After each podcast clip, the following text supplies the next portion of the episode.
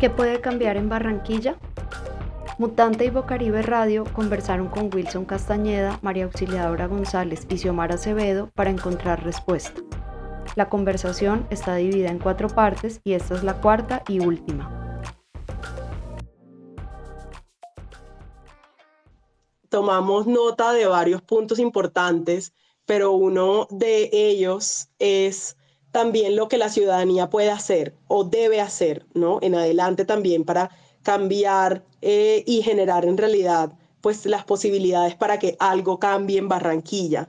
Eh, y pues estuvimos revisando, ¿no? Y nos dimos cuenta de que hay variados esfuerzos ciudadanos para hacer visibles estos problemas que eh, al parecer no están siendo visibles desde la agenda institucional o no se están tratando desde la agenda institucional, pero que sí existen ahí. Existen organizaciones feministas que incluso están agrupadas en un movimiento, está Caribe Afirmativo y están, eh, digamos, las personas LGBT y líderes que ah, ejercen sus liderazgos a pesar de cualquier cantidad de cosas que sucedan. Está la organización de Xiomara, pero también la Veeduría Mallorquín. Y yo quisiera, pues, precisamente preguntarles por esos esfuerzos ciudadanos que existen para hacer visibles estos problemas, porque yo creo que está muy bien que señalemos, ¿no? Como eh, todo esto que hemos señalado, porque es lo que nos va a permitir identificar dónde debe ocurrir el cambio, pero también hay gente que ya lo está haciendo, entre esos ustedes. Entonces, eh, comencemos por la profe Mausi. Yo creo que hay, hay bastantes y creo que ahí hay una ausencia y eso es un trabajo que estoy haciendo con otra profe académica, de pronto la conozcan, Carol Solís. Estamos realizando un mapeo de las movilizaciones feministas que tenemos en Barranquilla.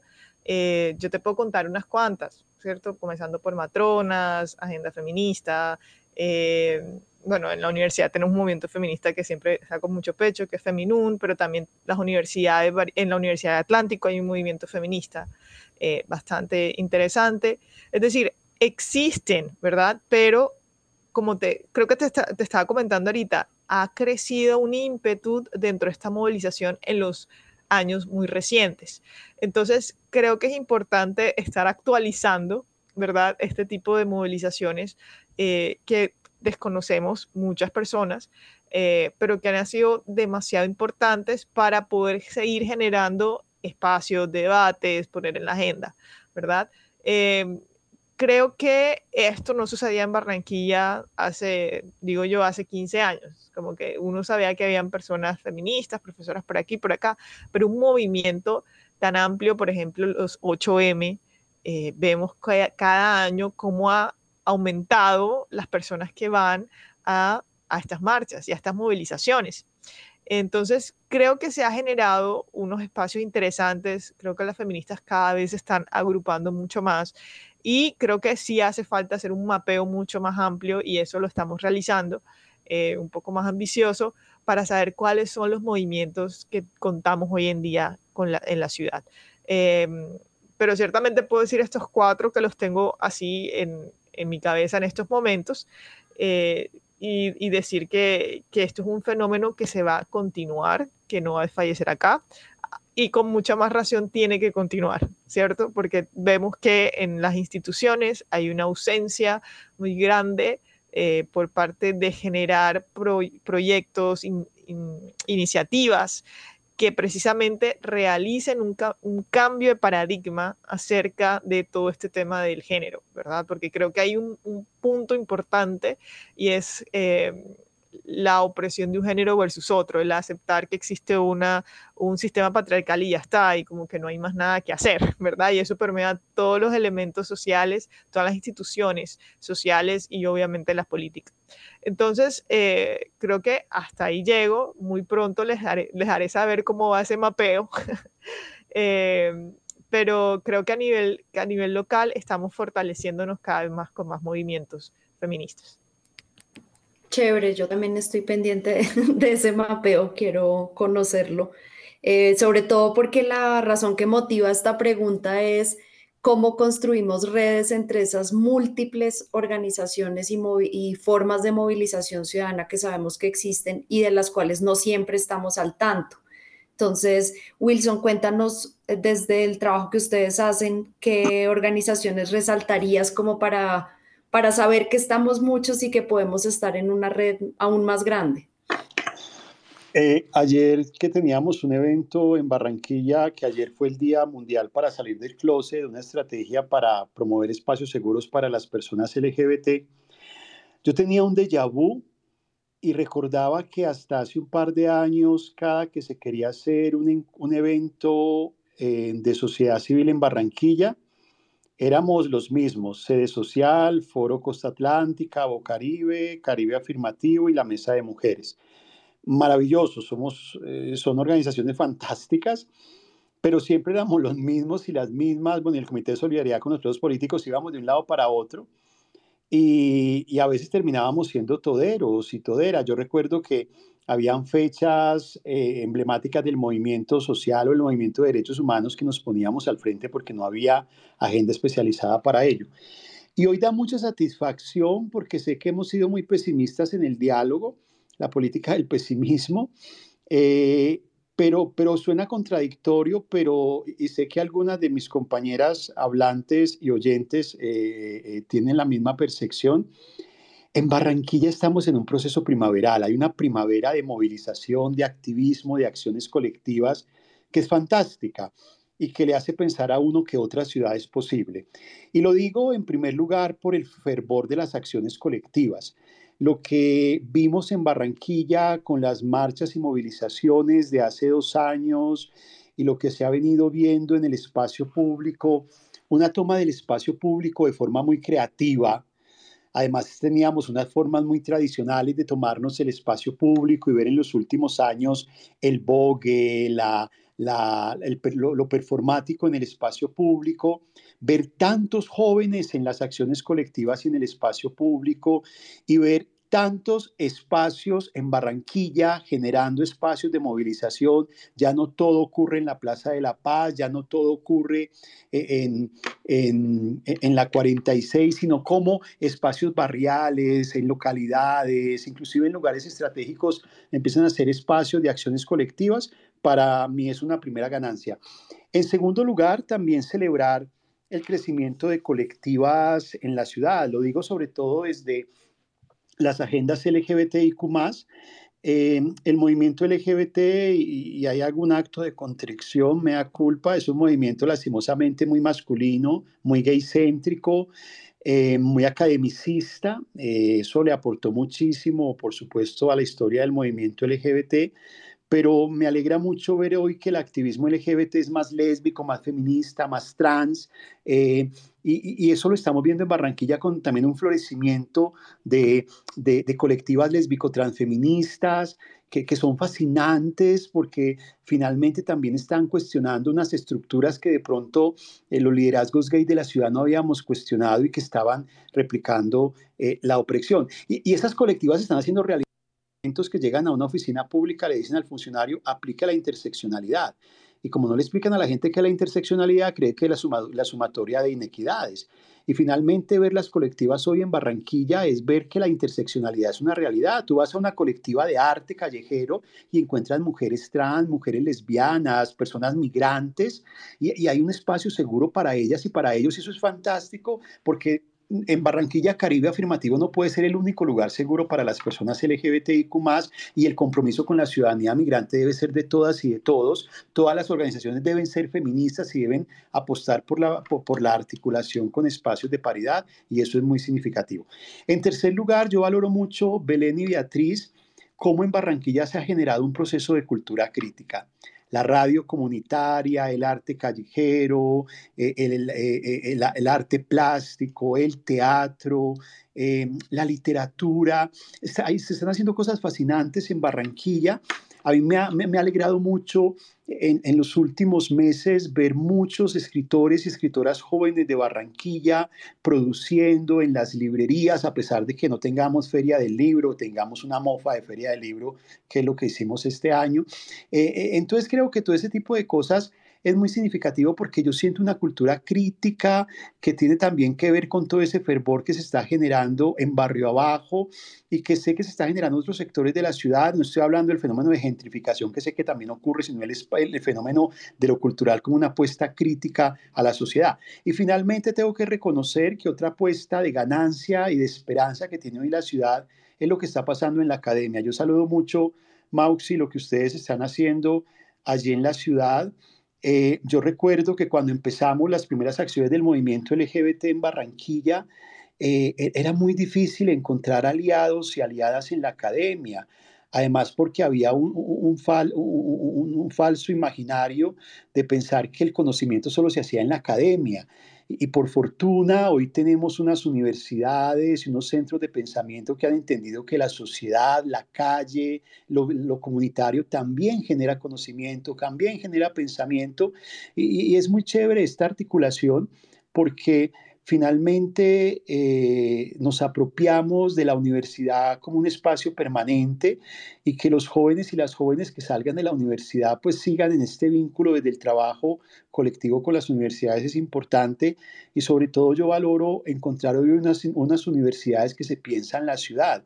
Eh, yo, yo estudié en una universidad de Bogotá, mi pregrado, eh, y, después mis estudios de posgrado fueron en universidades fuera y cuando yo llegué a Barranquilla, mi mayor preocupación era que yo sentía en ese momento las ciudades muy alejadas de la realidad de la ciudad.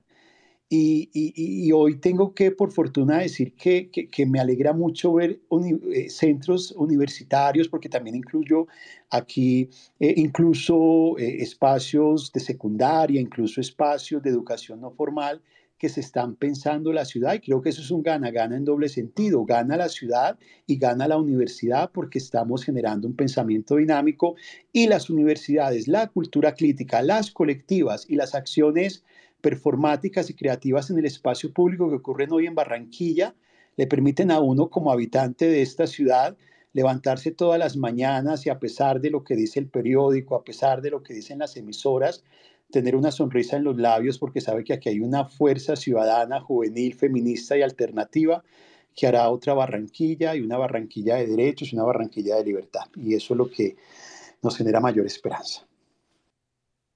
No, excelente. Creo que es eh, muy, muy inspirador, ¿no? Como esto que nos estás contando, porque ahí se ve cómo se va transformando la sociedad que está en la ciudad o al revés. Eh, bueno, eh, Xiomara, y ya vamos llegando al final de este espacio. Vamos a estar aquí cinco minutitos más. Eh, entonces, Xiomara, tienes la palabra. Realmente hay bastantes espacios. Yo estoy también muy contenta porque obviamente pues es muy necesario también decir eh, las cosas como son en el estado crítico, ¿cierto? De la naturaleza y demás, pero como lo mencioné también, estos temas hoy por hoy están trabajándose en Barranquilla, que si bien no es el enfoque que debería ser, que es muy preocupante, pero es también por parte de todo ese ruido que hemos hecho desde hace muchos años, ¿sí? Porque realmente es uno de los temas más críticos y abandonados. Eh, creo que ningún otro tema, eh, y digamos, y sector y demás, eh, ha estado como tan fuera de esta narrativa y construcción de ¿cierto? De, ciudad y demás, como el tema ambiental, inclusive en organizaciones y en sectores académicos también, porque sí, se hacen cosas y demás, y está bien, puede mejor que antes, pero también hay que ser claras que eh, se puede hacer más, ¿sí? Y se puede hacer más porque también se tienen los medios. Vivimos en un país peligroso, del más peligroso a nivel global para la defensa ambiental y de los derechos humanos, y pues a mí sí no me parece que eh, muchas organizaciones y muchas universidades que tienen con qué, ¿cierto?, poder brindar entornos seguros, con qué poder acompañar estas demandas ciudadanas, sobre todo en el sector ambiental y climático, pues no lo hacen, ¿sí? Entonces, eh, sí, creo que es también un poco necesario decirlo porque porque se puede hacer más, porque también muchos se han beneficiado de un gran financiamiento para estos temas, para evaluar y sobreevaluar y sobrediagnosticar eh, todos los problemas que tiene Mallorquín, por ejemplo, pero no hacen nada para que pueda tener una acción concreta en su conservación. Ahorita también se está evidenciando cómo sobre todos estos terrenos eh, y estos territorios que están alrededor de las universidades vía Puerto Colombia, cómo todo esto se está transformando en, y urbanizando y en infraestructuras y, demás. Y pues parece que las universidades que están ahí, pues no se, cierto, no sientan una posición o no acompañan y resuenan estas demandas que estamos haciendo. Entonces, eh, también creo que eh, es un poco necesario, sí, que, se tiene que hacer más en ese sentido. Y ya otra vez retomando un poco eh, las cosas que también nos mantienen mucho, eh, pues como dice Francisco Vera, mi amigo también ambientalista, este, esta ecoesperanza es el movimiento ambiental atlántico, en el que convergemos muchísimas personas, muchas organizaciones, muchos procesos comunitarios que estamos defendiendo el territorio, defendiendo los ecosistemas y la vida de no solamente de Barranquilla, sino por supuesto de varios municipios del Atlántico y, y es un ejercicio muy interesante porque también ha surgido así, ¿cierto? Como ya por toda esta necesidad de sentar mucho más eh, con mucha más urgencia las, eh, los asuntos ambientales. Entonces el movimiento ambiental atlántico es una convergencia de procesos muy poderosa que, a la que le tengo también mucha esperanza, a Semilla Criolla en Puerto Colombia, al bloque feminista también, porque son mujeres que están alineadas con la defensa de la vida y del ambiente, a mujeres por la justicia climática, a poderosas, a Guardianas de Nuestra Tierra, a Fentón Diversas, a la Red Nacional de Jóvenes de Ambiente Atlántico, a Ecoatmósferas, a Mala Hierba y todas, digamos, muchos de estos procesos que pasan porque también están acuerpando las luchas eh, por la naturaleza. Y nosotros también somos feministas, en Barranquilla más 20 feministas por la justicia climática. Y, y creo que cuando ya también, como digo, se empieza a abordar un poco que el asunto ambiental también es el asunto de las personas y está relacionado con los derechos, pues va a ser muy fundamental que, que esto se siga abordando de lo cotidiano. El cambio climático sí es una crisis global, pero, ¿sabes? Todavía hay gente que piensa que esto solamente pasa en, en el Ártico o en la Antártida, ¿sí? Pero cuando se empieza a ver que el cambio climático está visible en Barranquilla y que es por ejemplo, uno de los riesgos climáticos que tenemos son las olas de calor que afectan en mayor grado a, la infancia y a la juventud y a las mujeres, pues ya se empieza entonces como a aterrizar un poco más el tema en las pérdidas y los daños locales que además no se están cuantificando, pero que ya existen en el territorio. Entonces, sí me da mucha esperanza todos estos procesos liderados por mujeres también además y, y que estamos fortaleciendo y promoviendo el liderazgo feminista por la justicia climática y por la naturaleza. Y vamos a seguir, vamos para adelante y, bueno, a votar bien y sobre todo ser muy conscientes que también votar y incidir políticamente es, es activismo climático. Gracias, Xiomara, por tus palabras y por también nombrar tantos procesos creo que nos queda una tarea derivada de esta conversación y es eh, de pronto hacerlos visibles, ligados a, este, a este hilo que se va a derivar también de, esta conversación. Entonces, pues muchísimas gracias a Xiomara, Beatriz, a, a Beatriz también, sí, por supuesto, a María Auxiliadora y a Wilson por habernos acompañado hoy y a ustedes. Yo solo quisiera decir como para cerrar que me encantó la idea de vivir la, ciudad en primera persona y creo que este espacio eh, da muchas razones y, muchos argumentos también para seguir eh, haciendo esa búsqueda desde los distintos espacios en los que estamos. Y gracias Beatriz también por, por esta invitación a, a ser parte de esto. Gracias Belén, gracias a ti, gracias a nuestras invitadas por haber compartido con nosotras estas reflexiones tan profundas que yo creo que han salido de esta conversación y que nos invitan sobre todo al pensamiento. Mm, y desde Mutante, también decirles que eh, pueden enviarnos preguntas, eh, pueden enviarnos reflexiones porque estamos trabajando también en hacer un par de publicaciones sobre eh, este, estas elecciones en Barranquilla, pero más allá de eso, también el proceso de movilización y el proceso organizativo en la ciudad. Así es que es la invitación también a que nos escriban, a que nos, nos lean, a que nos vean en redes sociales, a que escuchen Bocaribe y sobre todo a que nos escuchemos entre todos y todas. Wilson Castañeda, director de Caribe Afirmativo, María Auxiliadora González, docente e investigadora de la Universidad del Norte, y Xiomara Acevedo, coordinadora de Barranquilla Más 20, conversaron con Beatriz Valdés de Mutante y Belén Pardo de Bocaribe Radio. La conversación completa ocurrió el 12 de octubre de 2023 en el Twitter arroba mutanteorg.